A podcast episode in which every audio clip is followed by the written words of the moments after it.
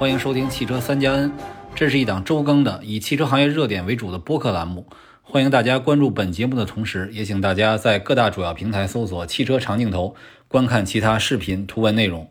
十一月二十八日，奇瑞和华为合作的首款车型智界 S7 上市了，售价二十四点九八万到三十四点九八万元。这款车虽然和奇瑞星途全力打造的星纪元 ES 同出一门，但是由于华为的加持，让这款车备受关注。同时，十一月二十六日，长安汽车和华为官宣，在智能汽车领域战略合作，也就是华为将车鼻优剥离，并且由长安等汽车企业入股。为什么华为这段时间在汽车领域有如此之多的动作？该如何看待华为与长安等汽车企业的合作呢？华为与奇瑞联合打造的这款智界 S7 实力如何？本次我们邀请了三位参加智界 S7 上市发布会的朋友们连线，谈谈对这款车、对发布会现场以及对华为未来发展的看法。他们分别是环球汽车副总编辑夏天龙、中国汽车流通协会专家委员会专家委员李延伟、汽车大公司主理人韩佳。主持人是环球汽车总编辑苏雨农和环球汽车副总编辑张坤。以下是本次节目内容。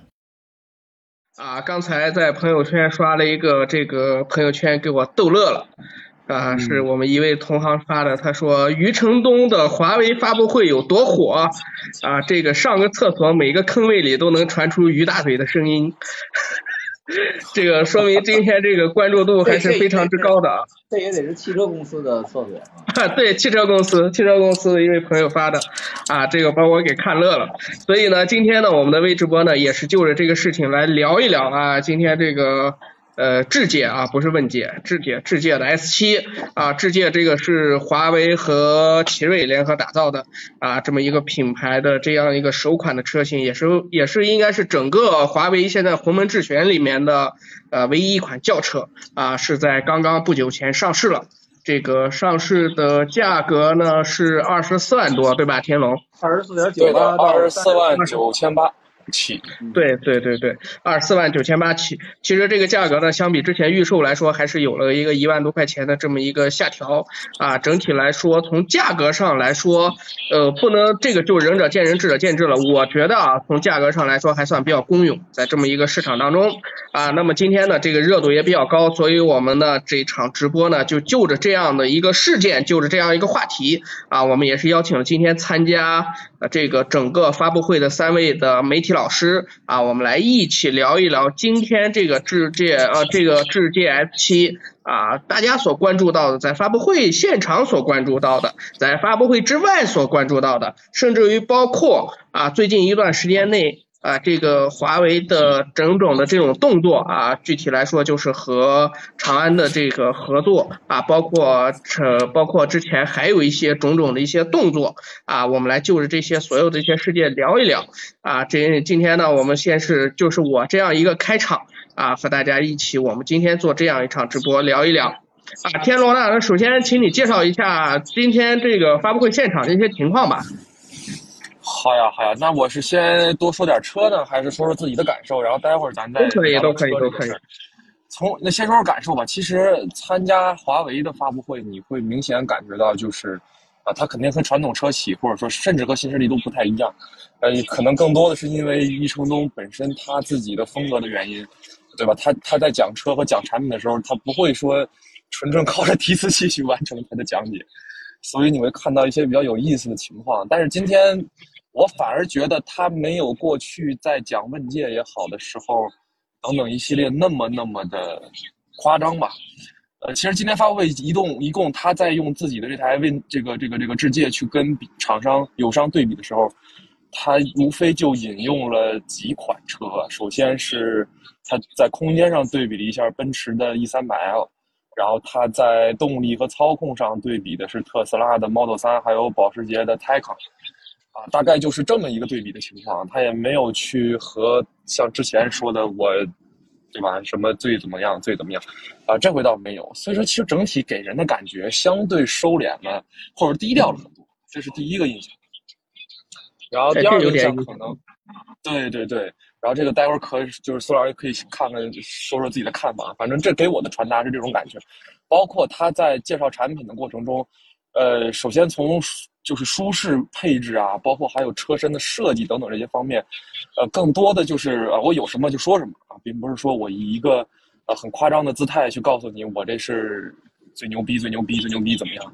呃，然后反而它可能更多的是集中在了这台车的安全性上啊，可能它会相对的夸张一点点。呃，比如可能 他们表现相对好一点的 AEB 这件事情，啊，他们就会说的更更更更夸张一点，然后包括可能在这个呃整车的这个安全的用料上啊，他可能说的会更多更多一点，或者说或者说更夸张一点。对，这是一个感受。还有就是说，我们不得不谈到的是这台产品和星途星纪元的一个啊这么一个关系，对吧？因为因为我我今天是做着功课去的，苏老师也强调重点关注一下这辆车的一些对比。呃，可能我也有一些感受吧，等待会儿我再讲。反正整体给人感觉这场发布会并没有想象中的会那么炸裂，因为其实它的价格我整体认为也没有说给到我一个觉得特别特别不可思议的感受。如果真说同级别这种价格八百伏架构下的轿车的话，反而是当时极氪零零七给我的那个价格的冲击力会更强。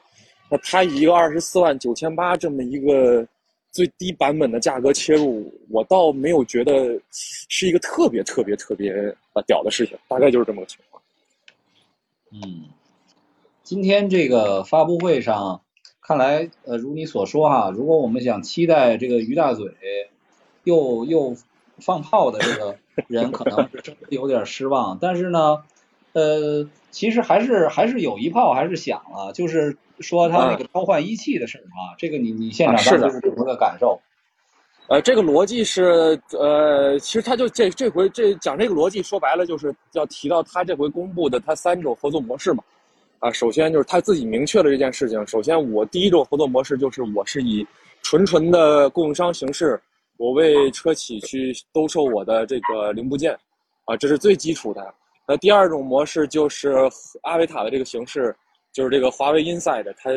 放着这个红色的那个小呃 HI 标的那个啊，它就会是一个全站的解决方案去提供给整车厂，那就是和长安的这个合作方式。呃，那第三种模式就是咱今天看到的智界，就是这个鸿蒙智行，呃，它现在是和北汽、和江淮、和赛力斯、奇瑞他们一起在做这件事情。呃，这是第三种，也是它现在应该是最重点的一个一个一个方向吧。也就是谈到这的这块的时候，他 Q 了一下一汽。但是其实从现场的反应来，可能他说的也很快啊，呃，过脑子的时间，然后这件事就过去了，啊，大概就是这么一个感觉。场外的观众 对这事儿反反应更大，好像呃这个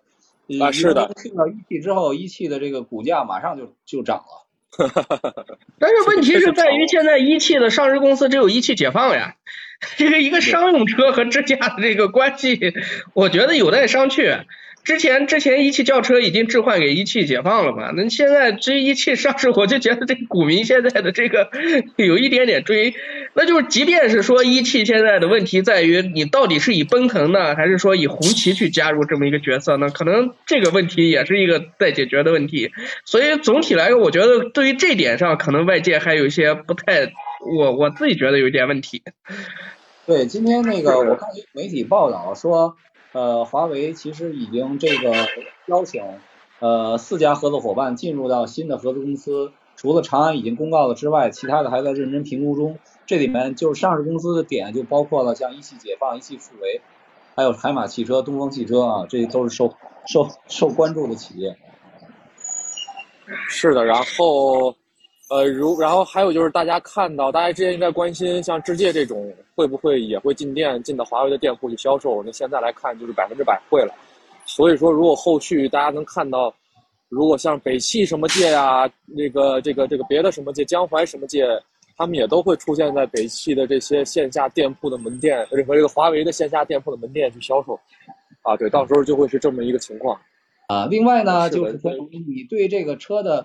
产品力，你因为他现场不是演示了这个车在无人驾驶的状况下上台下台嘛，对吧？那个我刚才看看微博上啊，我刚才看微博上显示，就是其实华为投了一波这个啊，投了一波宣传啊，在这个社交平台上，大多数都是吹这个呃机机械车库的自动泊车啊，就可能华为在华为自己来看，他把这个东西当成。自己最重要的一个产品点，这个这个你现场感受是怎么样的呢？呃，是这个情况啊。首先，这台车今天就是这个现场的这个展示车，它的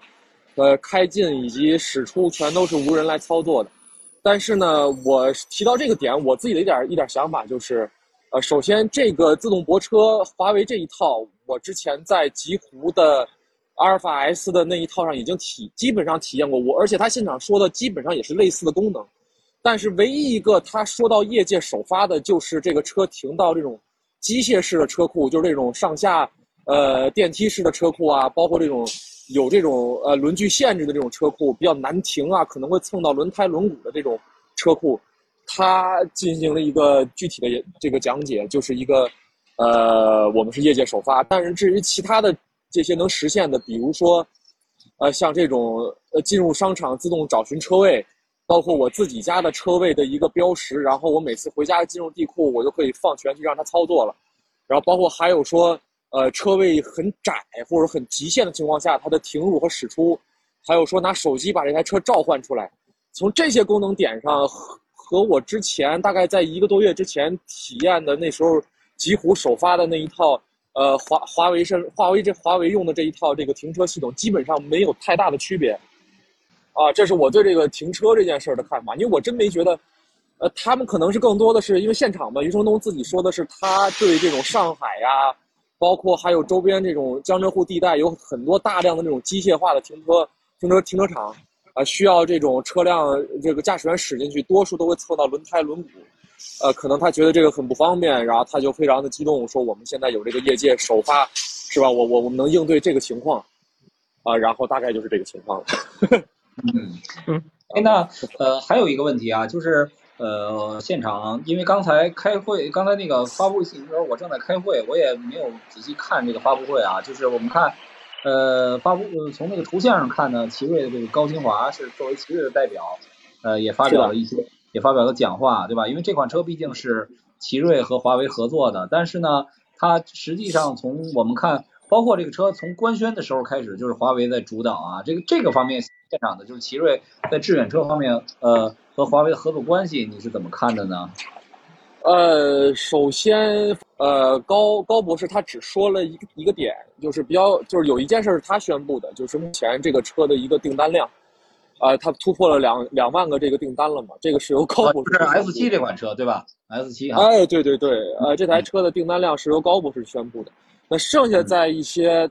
他的这个简短的发言里，更多的就是说我们会以这个奇瑞一贯的，或者说以我们自己的这个造车的呃品质啊，或者说优势啊，去赋能这台车啊，大概就是这么一个一个逻辑。他并没有特别突出的去讲说在销售端或者怎么端，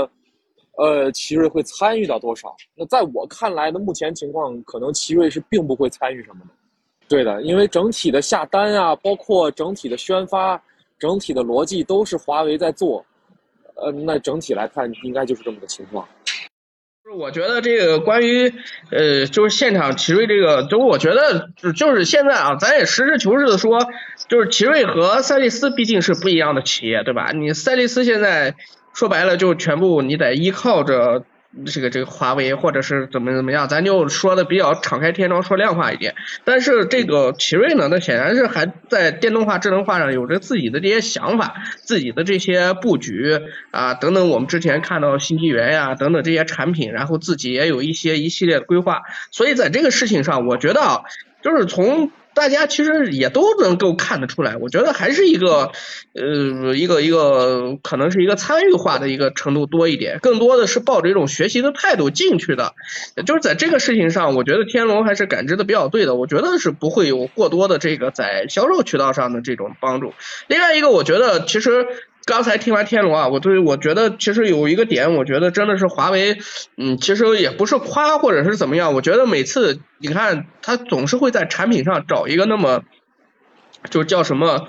呃，这种逐渐离谱的那么一个点，然后把这个点逐渐的透，在社交媒体上也在做这些东西。你比如像 M 七当时就做了一波这个支架的这些东西，因为当时余承东说这个支架，我们的无图的这个支架，我们在年底是全国范围内要开放的。M 七当时上市的时候，那在这个同时呢，他又投了一波很强的这些关于它的智界的这些支架的这些。所谓的这些物料呀，什么东西，包括大家觉得逐渐离谱的这个什么呃闯红灯的闯闯黄灯的这种变道呀，老司机不让事的这种加塞呀，就让大家觉得突然一下，我操，怎么这么牛逼？然后这前段时间那个 M 九预热的时候呢，那个激光大灯对吧？那也是在社交媒体上，那突然一下就我操，现在灯能做的这么牛逼了，奥迪的椅子是不是都坐不住了？啊，这都是。然后这一次呢，他又搞一个机械机械车位的这个，就是他总是一个很小的点的这种技术突破，然后然后去整个去打透，把这个东西从内到外，从里从线上到线下都在强化这个东西，所以我觉得这个。是我感触比较深的一点，但是我可能这个视角也可能比较这个局限了，至少我看到这个是这么样一个一个一个思思考的一种方式。OK，然后我我再给大家补充一下产品上吧，因为我自己也有一些疑问，就是我还没有时间来得及去研究。首先就是这回可能余承东没说像遥遥领先啊，他只他只一直在说领先啊，他并没有说遥遥这两个字。但是他一直在强调他们是优，呃，他们说的是这个比优秀更优秀，但是你不得不说，他们同样是诞生于这个，这个这个这个星纪元的 E0X 平台，你从这个架构下诞生，现在你和这个星途星纪元 ES 的这个产品之间的一个区隔呀，或者说它俩之间有什么区别，这是大家比较关注的，所以我今天也带着这个课题去简单，呃，反正现已有的信息吧，就是去做了一点点的研究。呃，首先，我个人认为，纯纯从机械素质和产品上来讲，我是更倾向于星途星际元 ES 的，因为你要再看这台车目前的起售价二十四万九千八，呃，这个价格和和星途那边的最低配的价格基本上是基本上就算是一样吧，ES，但是那边标配了空气悬挂加上 CDC 的电磁电磁呃电磁悬架这个控制系统，呃，我觉得机械素质这方面。这些应该是更值钱的东西啊，在我来看，然后同时你看到这个二十四万九千八的这台车，这个最基础的版本，它的续航公里，它续航里程只有五百五十公里，同时它也是应该是这四台，呃，这回发的四个版本中唯一一台没有激光雷达，并且不会配备华为现在这个 ADAS 二点零系统的这台车，呃，所以目前来看，这台车就是一个怎么说呢，就是小老弟儿。啊，这么一个水平，但是如果你和同这个星途，呃，所所做的这台车去比的话，那它的亮点就相对会少一些，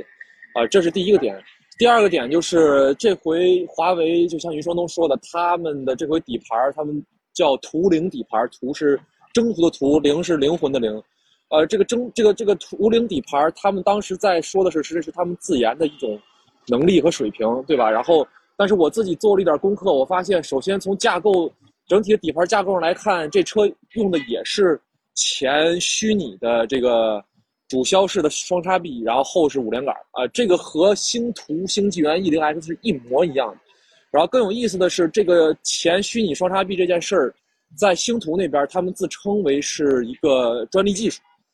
啊，是的，是这个情况。但是你现在拿到华为这边，他们又说这是我们自研的这么一个东西啊，这里边是否有水分，这是我我比较。比较关乎的、比较关心的一件事情，对，然后，对，然后还有就是大家可能关心续航里程和补电，包括这个八百伏架构，呃，八百伏这回华为这台车是八百伏碳化硅，然后这么一个情况，然后它续航里程最高是能去到八百五十五，它余承东说这是一个双八双八百这么一件事嘛，对吧？然后但是在呃星途那边的话，同级别去比同样的车去比的话，呃，是九百零五公里。他们卖到了三十一万左右这么一个价格，还是个预售价。然后如果说你拿到这边来的话，是三十二万左右的价格能买到一个八百五十五公里，啊，是这么一个水平。然后还有就是这个八百伏碳化硅，呃，目前来看的话，八百伏碳化硅的这个电池和这个呃架构的技术，在目前的轿车，尤其是下探到三十万以里这个情况下，啊，已经不是一个什么新鲜的事儿了。呃，你基本上市面上，如果说到明年截止的话，到明年吧，我估计所有的这些主销的每个品牌热门的车型，在二十五万左右这个价格，一定会都是八百伏，呃，而且都会是碳化硅的这么一个情况，呃，对，这是一个水平。还有就是一个车身的空间的问题，诞生于同样一个架构的话，呃，星途星际源 ES 的整体的一个轴距是去到了三米。然后这台车大概是二九五零这么一个水平啊，还是差着一个五十毫米的这么一个一个一个一个后排，应该是在后排空间上吧。呃，所以说至于驾驶方面，因为我还没有两台车还没有具体的开过，我就没法做太多的评价。但是我看到的是，这个图灵整个底盘的这些，呃，一些一些关于操控上的技术，在在星图那边的宣传手册上，基本是一模一样的。啊，但是华为又给它起了一个新的名字，并且自称这是我们，对吧？自研的，我们是由德国的大师团队去调教的。那我觉得在这些话术上，怎么去大家怎么去区分？我觉得是值得我们再去研究研究的，对。然后整体两台车的风格，如果说大家很很想拿这两台车去两台车去比，其实星途星纪元，我觉得在设计上、在风格上还是偏向家用化更强烈强烈一点，它没有直接去切年轻人这个方向，对。因为你整体来看的话，它的内饰肯定是会显得更偏向于舒适或者说呃成熟一些。然后在华为这边，大家看到那个橄榄状的方向盘啊，包括它这种车身的。更扁平吧，或者说更更更更更圆润的这么一种设计感觉上来讲，呃，它还是说这个设计功底，包括一些各方面，我自己是不是很喜欢？但是，可能年轻人会更买账一些。但是看到实车还好啊，会比图片上来的更更更更有感觉一点，而且还算耐看。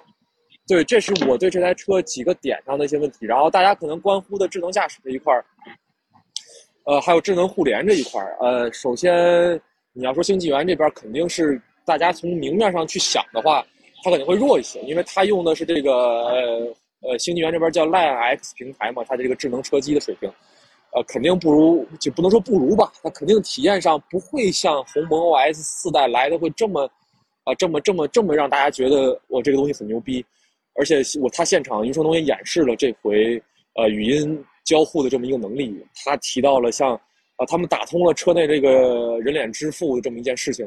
所以说你像我需要电影订票啊，或者说我去饭店去去订一些菜啊，我直接语音就能搞定，甚至直接靠前方仪表台的这个摄像头就完成人脸支付，你全程是不需要动手。啊，那这些东西肯定是鸿蒙相对的优势。然后在智能驾驶这块儿，其实整体的架构，因为包括雷达的摆放的位置基本上都是相似的。呃，具体的这个雷达的数量。就是从我这边看高配车型来看，呃，有些些许有几有一些区别，但是没什么本质上的区别。然后雷达这块儿，你像呃星途星纪元 ES，它用的是两个 Orin X 的这个芯片，要不你到那边到那边的话，这个就会换成华为自研的东西。其实整体就是这么一个情况嘛。对，这是我目前得到的一些消息，因为那台这台华为的车具体的配置单还没有，包括星纪元 ES 那边也没有正式的上市。所以，关于价格和一些具体的产品的情况，啊，目前我是了解到这一个步，然后回去可能我再深入了解，再给大家去出视频，跟大家去讲解讲解。对，苏老师，嗯，反正我我个人的感觉啊，就是说，因为这两个车都是出自于这个 E0X 平台嘛，那 E0X 平台本身它就是主打舒适性的，对吧？那但是呢，这个星纪元 ES 呢，相比之下可能更是偏。偏家用一点是吧？他这个说一直说自己主打这个超舒适的概念。呃，华为这个车呢，呃，这个科技上的亮点，尤其是智能驾驶方面的亮点会多一些。然后，呃，但是这里面也并不是说新纪元就没有科技亮点，因为新纪元在这个车上，它还和那个科大讯飞合作了他们那个大模型，对吧？其实可可能在交互上可能也会有一些独到的地方吧。但是呢，从这个智智驾方面软硬件来看，那实际上新纪元走的就是。呃呃，这个这个英伟达这个体系了啊，英伟达这个奥睿芯片之下的这个体系，华为呢那就是华为自研的体系，所以这两个车出自同一平台，但智驾上是两个完全不同的大的这个完全不同的这个走向。但是你要从造型上看呢，可能感觉这个好像新纪元又更更那个，从外面看可能更时尚一些，因为它是大掀背，对吧？这个智界 S 七更偏更偏三厢，但是从内部上来讲呢，可能反而智界 S 七更呃相当于呃这个。出跳脱一点吧，对吧？包括它的方向盘啊什么之类的。呃，再有一个呢，就是说，从如果从更长远来看，现在很多智能汽车企业都在铺这个中大型的轿，包括你关注的这个迪克零零七，对吧？零零七它这个二十二二十二万多的这个预售价，然后它也说是三个八百啊，八百，然后八百公里，再加上八百多超充，是吧？然后再加上如果小米出来了，小米这个车出来了，我估计竞争力应该也绝对不亚于这这几款车啊。大概就是这个情况，是吧？您说的也，您说的也基本上都没毛病。嗯，然后反正我我自己个人认为，其实我没有太太看好这个车产品力上面有多么多么大的一个变化和突破，因为我可能可能这也跟跟跟余承东现在的这个风格也有关系，他确实没有像当时，呃，像问界刚出来的时候给人的就是影响力或者震撼的那种情况更强烈一些。对他可能可能因为到这一步的时候，他很多东西的站位啊，或者说他的领先性没有强到那个地步，就像。坤儿刚才说的，其实他这回在一些大家明面上看上去比较直观的给你那种感觉上的配置，无非就是这个这个这个泊车上面，它会能行驶到机械车位里。但是你像它在配置上的亮点，像这些娱乐呀，包括舒适性配置，真的没有说再会给人更进一步或者说更进两步的感觉了。啊，大概就是这么一个情况。那你再综合这个价格来看。我是觉得可能可能可能华为在这里边占的这个这个这个影响力会很大，所以导致这台车肯定会有很多人会去会去考虑，关注度会肯定会高的。啊，是的，但是你要说真的说这台车给我带来觉得这台车产品力有多么多么强吗？那可能说如果是星途星纪元 ES 它没有把自己在驾驶层面这些东西提前给出来，那我可能还觉得 OK OK，那那可能还有点东西。但是在我看完《星途星纪元》的东西，可能它的热度没有那么大，大家了解的程度不会那么深。但是你会发现，他们真的这没什么区别，我真是这么觉得。嗯，甚至技术反而是星纪元的，然后到图灵这边就成他们自研的。我还没搞清这里边的关系，好吧？如果如果从这个产品的炸裂感上，我肯定是更喜欢阿维塔幺二啊，当然幺二大一点，而且它这更贵啊。啊，是的。那咱们这样啊，咱们先抓紧时间连线，咱们还是请那个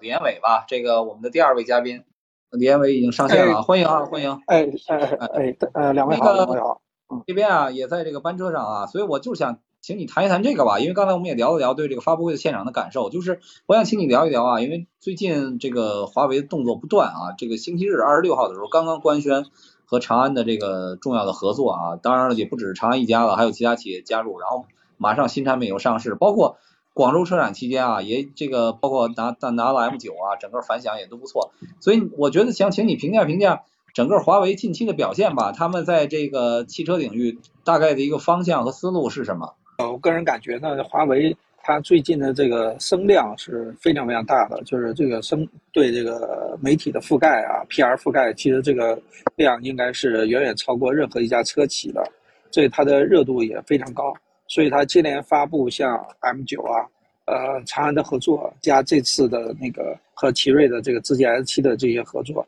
它这个我觉得它这个传播是做的非常好，这个可能是在国内来说呢，应该是已经已经超过超越了这些其他的这些传统汽车的这样的一个品牌。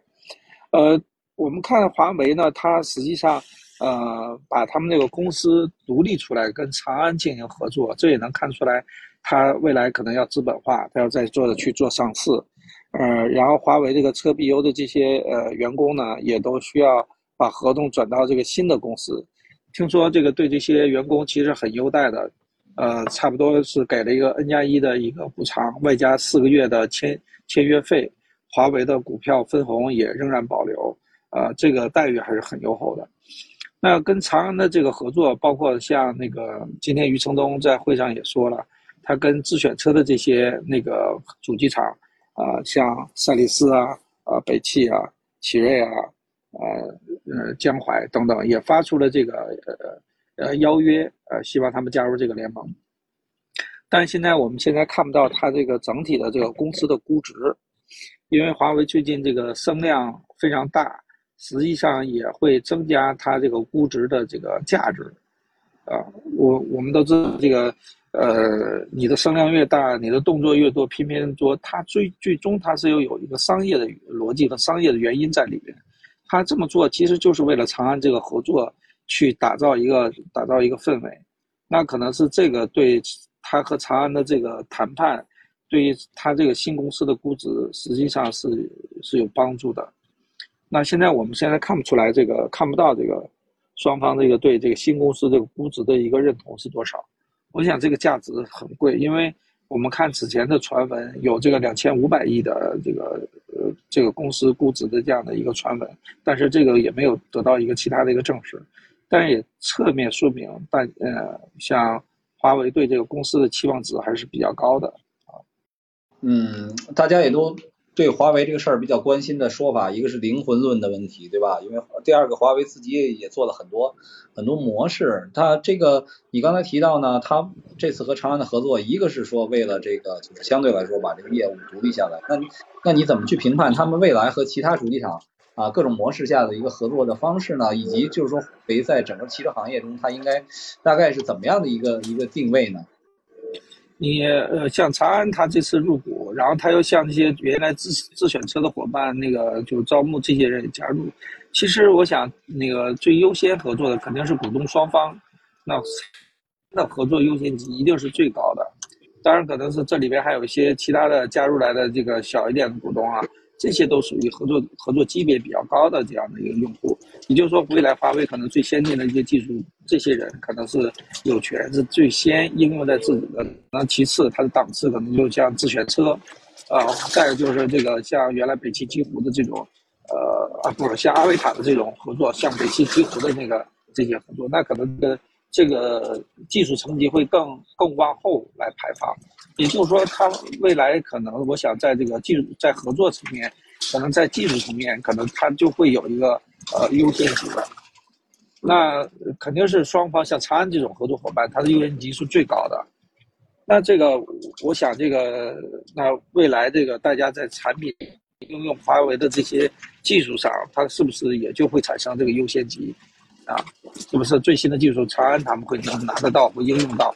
啊，其他的是这种没有股权的的自选车，或者这个华华为的这些其他的一种方式的合作等等，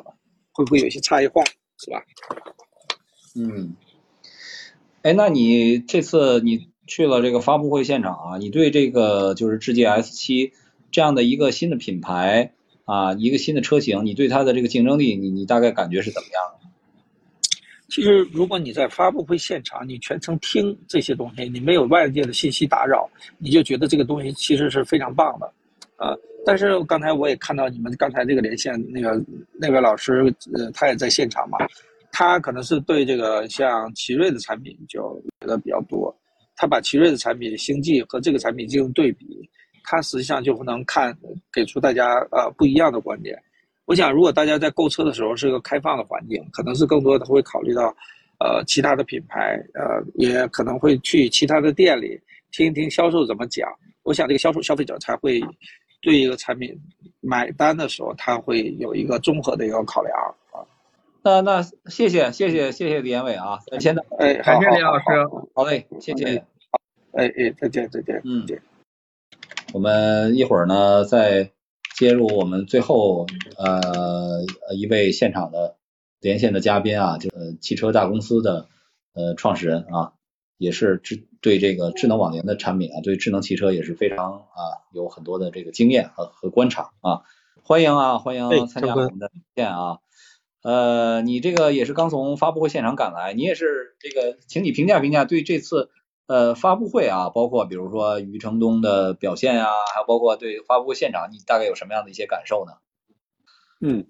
呃，这次发布会感觉还是，其实一开始来参加这个发布会的时候，其实并没有太多的期待啊，因为之前之前毕竟这个问界也已经出了很长时间了，而且华为的技术大家其实也都比较了解，然后这次智界出来之后，呃，其实主要还是想看看有什么不一样的东西嘛。但之前通过之前的发布，包括之前的预售的公布，其实看好像好像一般，也没有什么特别值得拿得出手的技术。因为鸿蒙的四点零的座舱，包括智能驾驶的这个 ADS 的二点零，之前在问界上也都有了啊，所以这次其实一一开始的期待值并不高啊。嗯。但是这次看过了发布会之后呢，其实还是呃有些感触的吧。啊，我觉得整个华为做这种呃智能化的产品，呃，目前确实已经是达到了一个在中国汽车行业的一个天花板级的一个水准。嗯，包括它现在第一个发布的这个呃无人代客泊车这个这个功能，嗯，但是现在不知道这个法规允不允许啊。其实之前小鹏能做到的是，呃。也能做这种跨层的，呃，有人坐在主驾位上的这种代客泊车，技术上其实我觉得都能做到，就主要还是 就是法规的问题，不知道是不是华为能有有有这种能力，已经沟通到相关的部门，说这个这个这个东西很快政策要开放，所以最近推了这么一个新的功能。这个功能一推出，我觉得在智界上还是打出了一个亮点，但我觉得这个功能肯定也会下放到问界之前的一些车型上，因为它调用的还是 ADS 二点零的这些智能驾驶的一些硬件的东西。另外一个，我觉得，呃，这次比较惊喜的还是这个，其实华为突破了他自己说的这种 ICT 增量部件供应商的这么一个定位。就今天后来讲的很多东西，其实是涉及到了一些汽车工程类的，包括图灵底盘呀，包括呃底盘这个它它那个叫啥智能驾驭性能，呃这么一个概念，然后还包括这种主动安全这方面的一些东西。我觉得华为现在已经，其实以前讲它可能更多的就是把它 ICT 的能力拿过来，其实现在看它更越来越多的已经。接触到汽车本质上的一些东西，包括驾控的调教啊，尤其我看他讲到底盘调教的时候，他说他这个这这些功能是放在德国的华为德国的研究院来做这个来做这些调教的。这德国大家都知道是汽车工业的大国嘛，嗯，呃，肯定他们那边也是做了很多的这方面的开发和研究，甚至挖一些呃传统的德国的这种汽车巨头的人才。来做这种底盘调教，我觉得这块儿对国内来说还是呃比较降维的一个一个打击，嗯，就是综合你的感觉来看，其实就是在智能化方面，应该说没有特别本质的这种太大的差异啊，跟跟问界啊，包括跟塔里边合作的产品没有太大的，因为毕竟嘛，大家这个这个先进的技术大家也都了解，而且要差不多放在自己各个合作伙伴中，你可能反而是对它的这个就是涉及到。汽车传统意义的本质方面的东西，你可能更更关注一些，对吧？这个也是华为之前很少很少提到的一个一个地方啊。嗯，对。另外呢，就是说，你看现在包括说星纪元 ES 马上也要这个上市，然后包括这个车，包括极氪零零七，包括说小米的这个首款产品，其实就是各个厂商现在都纷纷在这个中大型的纯电轿车这个方面开始开始竞争了啊。这一块的这个就是嗯。世界 S 七的产品力以及就对这整个这个这个领域的竞争前景，你是怎么看的呢？我觉得像 G S 七这个定价来看，它是从基本上从二十五万，就二十四点九八万到三十三十五万这个区间的一个全部的覆盖吧，基本上就是抓住了这个豪华品牌的入门级，呃，加上我们传统的这种 B 级车。B 级轿车的这么一个价位区间啊，我觉得这个对于市场格局来说，影响可能还是会挺大的啊。尤其我觉得对于特斯拉的这个 Model 3的一些对比的竞争，呃，我觉得主要还是华为的这种品牌势能。就像刚才呃李李安伟老师提传播它的品牌的热度。它的这种人们对于华为的这种关注度，确实是相当高。呃，唯一能抗衡的，我觉得可能就是特斯拉。嗯。呃，那反过来说，唯一能跟特斯拉去抢这种纯电轿车的市场份额的，可能也也就是华为了。华为现在在轿车这块开始出手了，我觉得特斯拉真的要需要紧张一下。嗯，对，就是。你看啊，其实呃，我们从前不久发布的，包括像阿维塔幺二啊等等这样的产品，就是其实大家都公认，在这个智能驾驶领域，相对来说，可能可能华为的这个整个的体验啊，激进的程度，开开通的这种呃步骤，都是相对来说比较比较快的。然后，所以从这个智能驾驶这块呢，看起来现在可能华为体系的这是一部分，包括像阿维塔呀、极狐啊，包括像这个智界啊、问界啊。然后这个刚才说到的，就是比如说英伟达的体系的又是一部分啊，就是比如用 Orin 芯片的蔚来呀，嗯啊小鹏啊什么的这些，然后再包括说像特斯拉，对吧？然后现在对这个这个这个 FSD 也是有很多这个传言嘛。这方面你是怎么看呢？未来智能驾驶这块的一个一个一个竞争竞争性？智能驾驶这块，我我是这这么理解的啊，就是现在确实华为目前能做到的这个技术水准还是比较高的。然后然后现在另另外一个能够旗鼓相当的，差不多就是小鹏。小鹏现在应该属于英伟达系啊，对。但是我觉得最终未来能够决定这个智能驾驶真正的领先多少的，其实主要还是看，呃，一个看的是架构，另外一个看的还是数据，它是否真正的能够高质量的、低成本的获得海量的这种规模化的数据。这个其实是到智智能驾驶下一个阶段，其实是最重要的一个，呃。一一一个怎么说数数据数据就是生产力是这么一个概念啊，嗯，对，所以这个但这个基础其实也是呃在于说你的销量是不是足够大，然后你的销量里边这个智驾版本的占比是不是足够多，然后另外你的整个的架构是不是统一？之前呃也有问到过一些车企，就是呃他们采用了这种比如说 Max 版或者 Pro 版，其实它用的是。两套不同的这种智驾的呃算法和架构，它有一些低端版本的这个数据其实是用不到这种高阶版本的这个呃车里去的，所以它后续的成长的速度就会相对比较慢。嗯，呃，像有些车企它是整个在智驾方面它是完全打通的，包括从高速高速领航和城区领航的这这种算法和这种计算的。呃，算法的架构也都是统一的。这种虽然前期可能搭建这种架构会稍微慢一些，但后期可能因为它数据量的通用性和这种使用性会高一些，可能后期的成长性也会更高一些。那那那多谢了啊，多谢韩家给我们这个第一时间啊带来这个发布会现场的一些感受和对这个呃华为新的产品的这个竞争力的一个一个一个评价啊，谢谢了，谢谢了。哎，好，谢谢，谢谢苏老师，谢谢张坤，感谢，再见。那整体呢，其实是我觉得三位老师其实都讲了很多关于这一场发布会，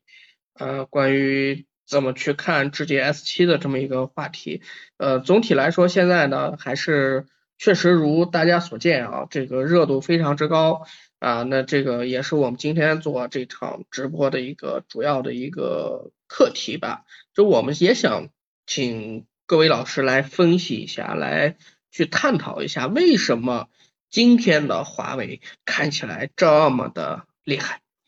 其实你看啊，这个华为，我我我今天有一个挺挺深刻的一点感受，就是呃，其实有一段时间这个致远车模式是遭遇了一定的质疑的，因为是年从今年年初的开始，这个问界这产品卖的就就不好嘛。大家觉得是不是这个模式已经审美疲劳了？但是从十月份开始，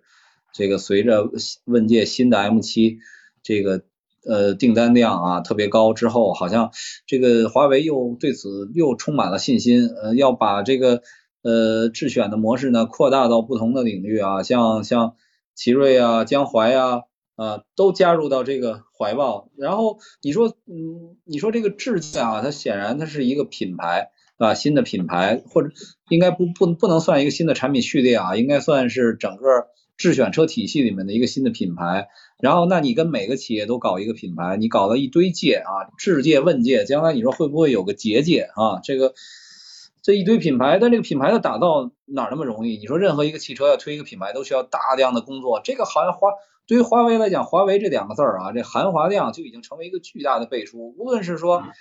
我我不赞成苏老师你这个，我觉得只要有华为两字，什么界不重要。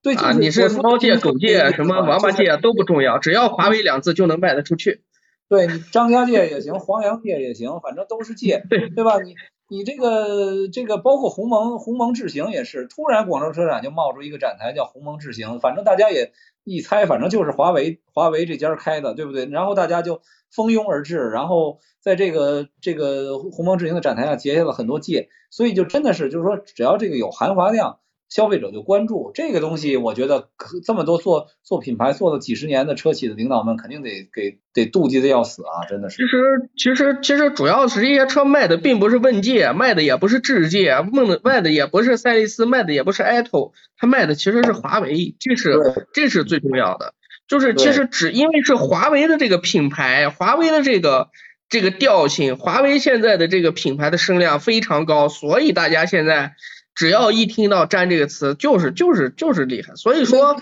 我觉得你羡慕也没招，你这个母公司你在这这对吧？我觉得现在唯一能达到这种热度的，可能就是小米了，因为小米母公司，小米的这个可能还稍微厉，大家觉得这个这这个成熟一点，或者是怎么样，要么就是苹果。因为它母公母品牌确实厉害，其他的你说你冒出来一个新品牌，可能按咱们的逻辑来说，你需要去做一些品牌的建设呀什么的。其实这个真的是，就就我觉得就是因为华为两个字金字招牌。对，就是其实因为他们的销售渠道都差不多嘛，对吧？你都是在华为的店里，然后都是靠余承东去宣传，实际上只不过是代工厂不一样，所以我觉得。绝大部分消费者，我相信他也不会去分什么界，他就说这个是华为汽车，对吧？但华为还说我们我们我们不造车，但但用户的口碑就是就是华为在在造车啊，所以这个事儿啊也是挺有意思的。就是你看，你刚才点了小小米也好，苹果也好，就是说做这种三 C 呀，做这种大众消费的电子产品做这么火了，然后它它进入汽车，它就可以。有这么好的一个口碑，这么好的一个基础，那你说这汽车品牌做这么多年，然后反而变成了陈旧落后的象征啊？当然这也是个老话题，这是个老话题，只不过是因为今天我们谈到这个事儿。把它又捡起来，还就又感慨一番啊！这个这个淡定淡定，大家对于老行业这些东西啊，你你怎么看？那那诺基亚是不是现在应该从棺材板里跳起来说，你们这个是吧？中国品牌，你你怎么能把我干死呢？对吧？那这个我觉得时代的进步什么的这些就没有办法去说这个问题。你像有一些企业，那那。那我今天不敢说是大众啊，或者丰田啊，或能成为下个时代的电动化、智能化时代的诺基亚，但是但是问题是现在的这个技术改革的趋势你是避免不了的。那今天中国汽车市场两千九百多万辆，那我们一直十年也就是两千九百多万辆这么一个水平。那今天问界卖了这个 i t o 卖了这么多啊，这个这个特斯拉卖了这么多，比亚迪卖了这么多，那就势必有一些品牌要退，直接要把份额让出来呀。这个我觉得，我倒是觉得大家酸归酸啊，这个事情没有办法，这个技术的迭代、技术的进步、行业的这个进步就是这么来的，你没有办法去 把这个事情归结成一个很理性的一个东西。对，这个酸一酸是没问题的啊，我觉得这个我们也可以酸哈，但是呢，实际上这个问题是在这儿，就是说为什么刚才为什么我们说这些 IT IT 企业？啊的巨头，它就可以这么火，是因为你汽车主机厂的人都说，将来汽车是移动空呃，这个是一个移动空间，是一个智新的智能化体系中的一环，对吧？那你既然一环，那你的这个生态就得和你的其他的家电，对吧？手机、平板等等这些体系的东西做，是你自己放，就是你自己都认认为你并不是一个。跟别的别的你的生活工具、生你的电子产品不不产生关联的一个独立的交通工具了，你都认可这个体系了。那好，那现在华为跟长安合作也好，跟这个奇瑞跟江淮合作也好，它其实将来它的优势不只是它在智驾领域的这些先进的技术，而在于它的这些生态给呃行业带来的想象力。因为我们上次。开无人夜话的时候，我们也提到了车企自研、全站自研的这个问题。当然，当时那个博士呃徐大全总回复说，这是农民经济，说因为你带不来价值，带不来品牌啊，还还成本还高，你为什么要搞自研？那那那其实华为其实是把这个问题给了一个答案，就是你跟着我，你跟着我玩，对吧？我给你带来的生态上的东西，我我可能比你自研的东西要有想象力，尽管你可能要出让出卖一部分自己的。灵魂，这就跟为为这个我们为什么对小米有什么期待？就是其实小米这个产品，它的这个呃产品的谍照发布出来以后，大家对小米的信心比以前坚定了几分啊。之之前我们觉得可能小米可能竞争不过他们他们其他的企业，但现在就觉得还行还行行在哪儿？一个是很多市场传言说这个车会卖的很便宜，还有一个传言，那不是还有一个传言，就大家可能也会认为只有小米的生态。才可以跟华为的生态啊有有点竞争，或者说会有一些更好玩的东西出来啊，所以我们我们也利用后面这一点时间再简单的聊一聊，就是说包括华为和长安的这次这次合作吧，我觉得那个张坤，你看你你这方面有什么想法？呃，反正我就简单说说我这个观点啊，一个是我觉得刚才就是苏老师您这个话题啊，我觉得有两个点我是比较这个，我最近来说可能是我自己接受程度比较高的。第一个就是这个所谓的这个呃，大家以前做智能车机，以前做这种智能交互，尤其是智智能座舱这一块的时候，大家想的是我把我车做的足够智能啊，让你上车忘掉手机。啊，以前确实我们有一段时间，我们是很多的企业是抱这个思路做的，但是现在看起来，我们根本干不掉手机，因为手机现在一个最重要的问题是，它已经成为了这个个人 ID 识别的一个工具，就是什么，就是你通过手机之后，你的整个 ID 账号，整个的一系列是打通了的，然后，然后那我觉得现在如果说我放社交空间的身份都在手机上。对对对对，所以你要延展你的功能的话，必然要借助手机的 ID 的识别的这种身份的这种验证去做。那这个时候你就不可能把手机撇到一边，说我把我车做的多么的智能。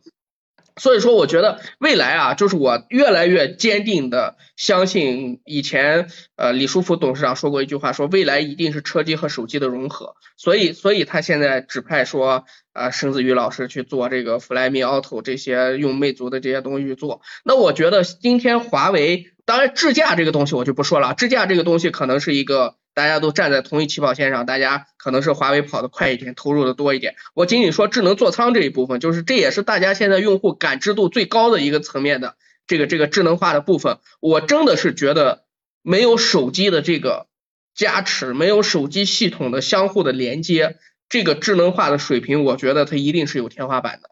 所以说，这也是大家为什么要去做手机，甚至于说现在做着做着有些。呃，做手机的企业去涉足到车机，然后做车的企业又去造手机，我觉得这是一个大家避免不了的一个趋势，这是我的第一个想法。第二个想法呢，我就觉得现在的这些，嗯，所谓的这些生态也好，它是什么也好，我觉得最后玩的一定是这种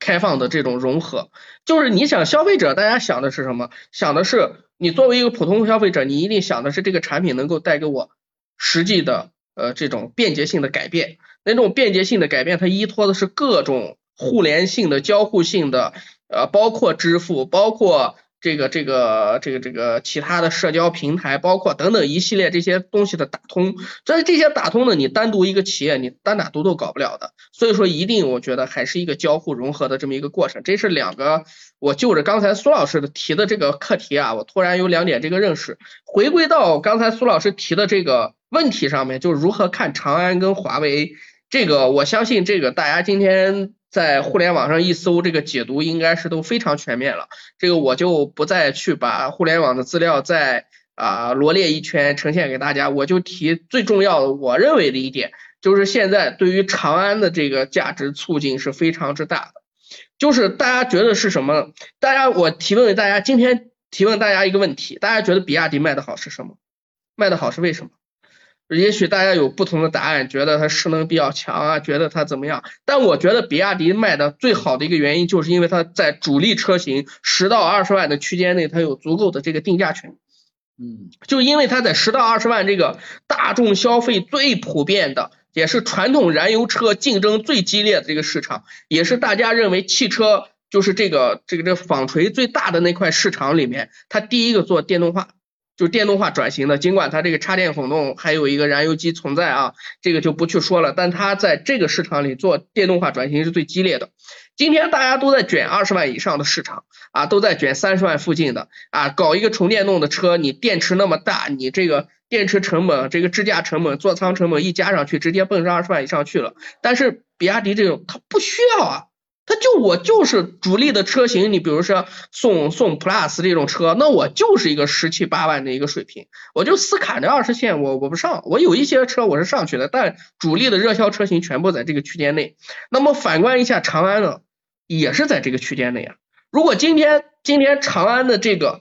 在这个区间内啊做到了电动化技术的这个加持，同时还有华为这套。这个所谓的智驾、智仓这种东西，我们按照价格去给它配上去。将来如果说一个十五六块，呃，叫这个这个十一二万的这个起源 A 零五能够说用到华为的这个手机的交互，大家想象一下这个热度，这个市场，那那可不是说是简单的一个，就我们今天所能想象的。所以我觉得啊，就是这一场合作带给长安的这个未来的这个想象空间是非常非常大的。我甚至有时候觉得，如果说这一次能够把华为智驾。把华为智智能座舱这一系列的这些技术，能够以不同化的价位空间去匹配到长安的车型上，那么下一阶段市场当中大家议论的话题可能就是长安而不是比亚迪了。这是我的一个，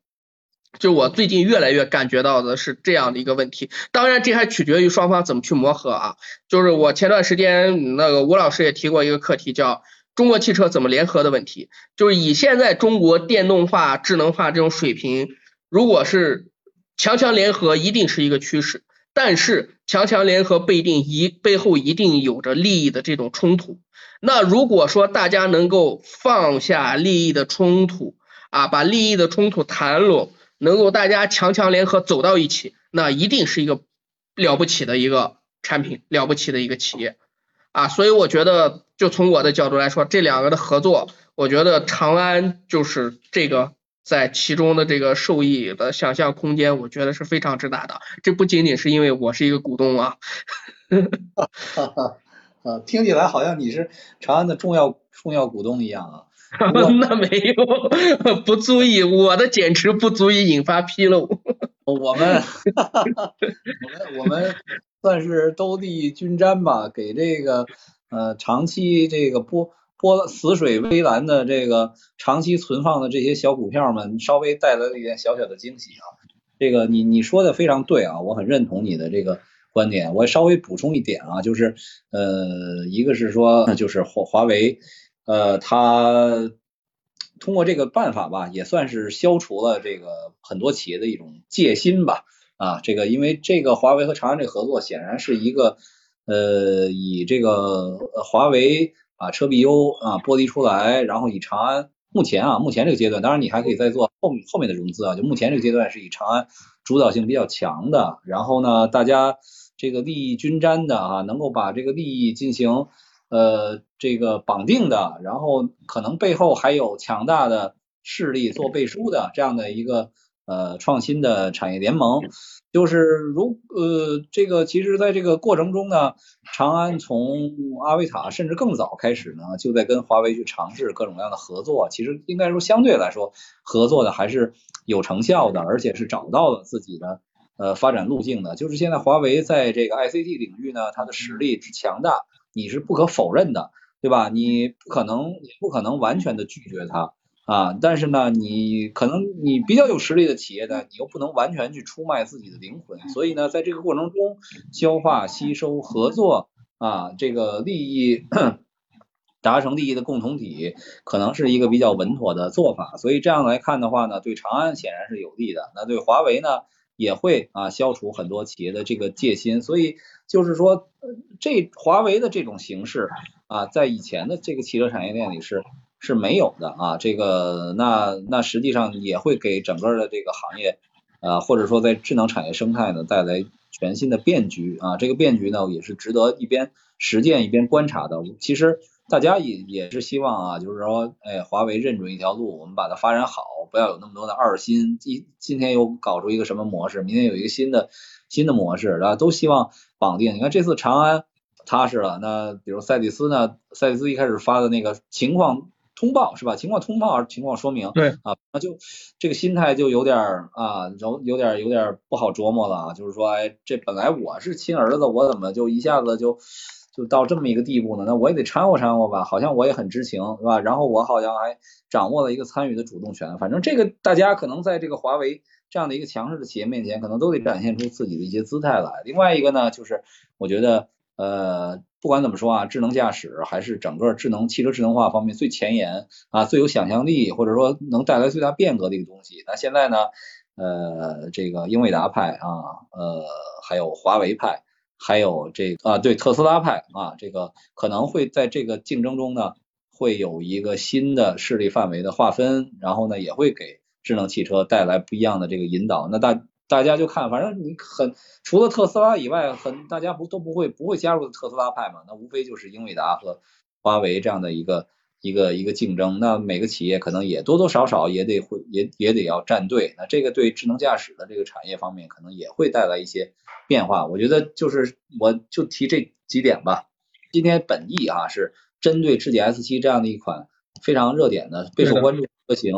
啊进行现场的点评。同时，因为华为最近的热点非常之多，那我们也对华为的走向呢提提出自己的一些观点和看法。那好，那我们今天的直播啊就就到这儿就结束了啊。那也谢谢我们刚才现场跟我们连线的几位媒体朋友啊，包括我们自己的啊夏天龙同学，夏天龙同学好久没有出现在我们直播里了，然后还有。李岩伟和韩佳啊，两位媒体朋友，谢谢谢谢大家，咱们今天直播就到这儿，再见。